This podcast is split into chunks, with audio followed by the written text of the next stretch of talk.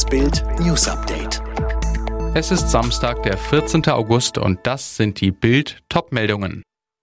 Die Hölle von Talibanistan. Der Fall Britney Spears, wie frei ist frei. USA, Israel und Türkei werden Hochrisikogebiete. Sie marschieren unaufhörlich vorwärts, erobern eine Provinz nach der nächsten, weil sich ihnen niemand in den Weg stellt. Jetzt haben die Taliban auch die Großstädte Herat und Kandahar unter ihre Kontrolle gebracht. Die Schlinge um die Hauptstadt Kabul zieht sich immer enger. Viele Einheiten der afghanischen Streitkräfte ergeben sich kampflos oder fliehen. Allein in Kandahar kapitulierten hunderte Soldaten. Für die USA steht ein Wort sinnbildhaft für den Zusammenbruch Vietnam. Unter keinen Umständen werden wir zusehen, wie Menschen aus Afghanistan vom Dach der US-Botschaft evakuiert werden. Das erklärte US-Präsident Joe Biden erst vor einem Monat. Hintergrund der Vietnamkrieg. Im April 1975 zogen die USA 7000 ihrer Staatsbürger und verbündete Südvietnamesen aus Saigon ab, während die nordvietnamesische Armee die Stadt einkreiste. Seit einem Nervenzusammenbruch 2008 steht Britney Spears unter der Vormundschaft ihres Vaters Jamie, ein Zustand, den sie als Hölle auf Erden beschreibt, als Folter und Misshandlung.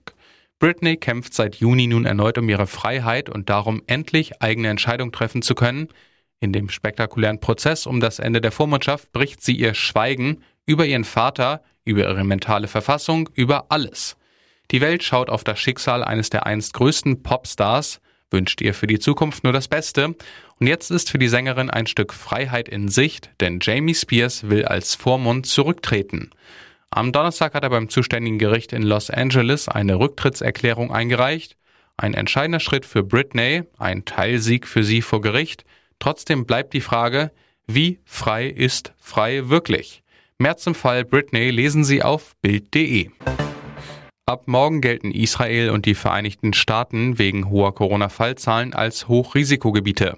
Ab Dienstag ist dann auch die Türkei vom RKI als Hochrisikogebiet eingestuft, heißt, Wer von dort nach Deutschland kommt, muss besondere Quarantäneregeln beachten.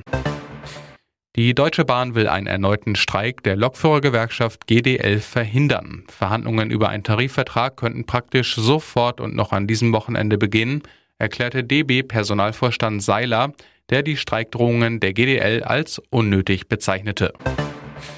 Der Juli in diesem Jahr war laut der US-Klimabehörde NOAA der weltweit heißeste Monat seit Beginn der Aufzeichnungen vor 142 Jahren. Demnach lag die Durchschnittstemperatur 0,9 Grad über dem Durchschnittswert des letzten Jahrhunderts. Bisheriger Rekordhalter war der Juli 2016. Der FC Bayern München und Borussia Mönchengladbach haben sich zum Saisonauftakt der Fußball-Bundesliga 1 zu 1 getrennt. Die schnelle Führung von Gladbach durch ein Tor von Player in der zehnten Minute konnte Bayerns Lewandowski kurz vor der Halbzeit ausgleichen. Alle weiteren News und die neuesten Entwicklungen zu den Top-Themen gibt's jetzt rund um die Uhr online auf Bild.de.